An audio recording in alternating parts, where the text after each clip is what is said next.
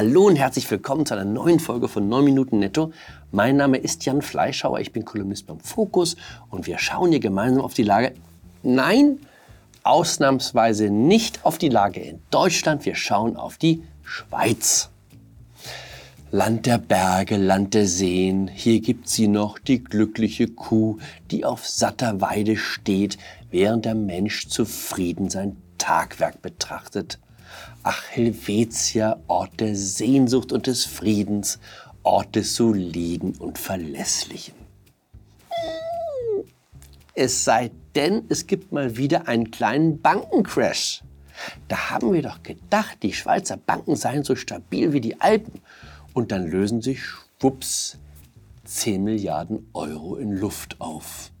Wussten Sie, dass die Credit Suisse das Geld ihrer Anleger unter anderem bei Thunfischgeschäften in Mosambik beziehungsweise auf dem verschlungenen Weg nach Mosambik verloren hat? Ich auch nicht, bis ich in der Zeitung davon las. Fun Fact. Im Verwaltungsrat der Bank saßen sieben Frauen, die Mehrheit. Hieß es nach der Finanzkrise nicht, mehr Frauen an der Spitze würden das System stabiler machen ohne männliches Risikostreben kein Bankenbeben. Und nun das. Das muss ich erstmal verdauen. Wie gesagt, ich bin ein riesen Schweiz-Fan. Großartige Natur, es gibt prima Weine und tollen Käse. Außerdem ist alles sehr sauber und aufgeräumt. Im Grunde wie Baden-Württemberg. Plus Berge und Paradeplatz. Manche Leute beklagen sich über den Dialekt, aber in der Hinsicht bin ich pragmatisch.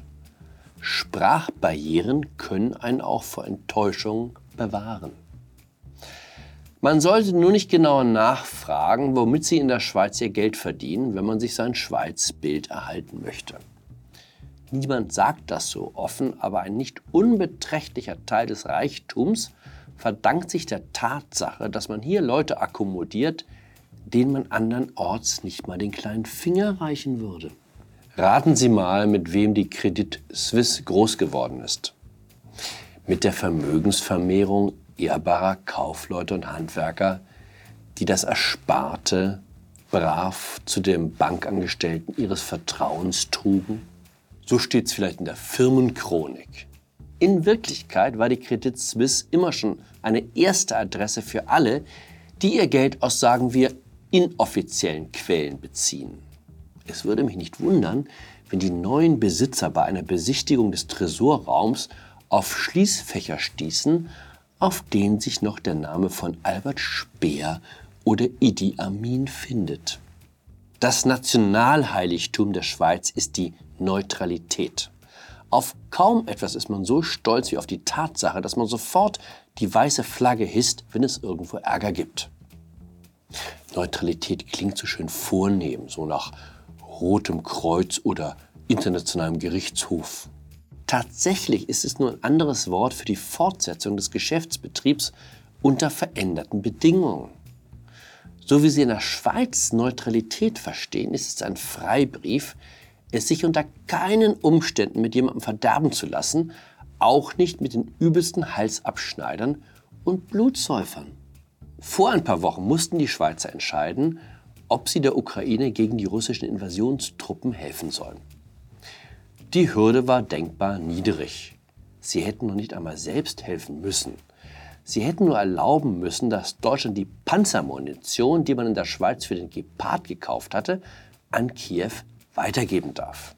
Der Gepard spielt bei der Verteidigung der Ukraine eine wichtige Rolle. Dass es dem Land bislang gelungen ist, den russischen Drohnenangriffen einigermaßen standzuhalten, verdankt sich nicht zuletzt den Kanonen dieses deutschen Flugabwehrpanzers.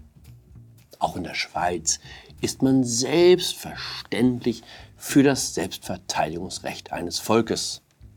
Man will halt nur nicht dabei erwischt werden, dass man etwas dafür tut, dass sich jemand auch verteidigen kann.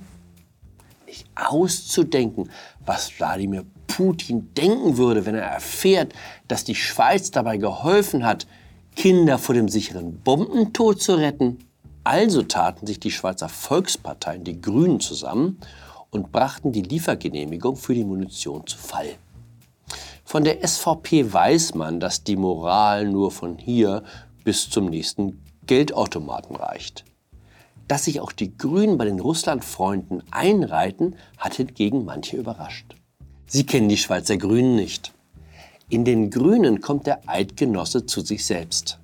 Bisschen käuflich, bisschen feig, aber dafür immer unterwegs mit erhobener Nase.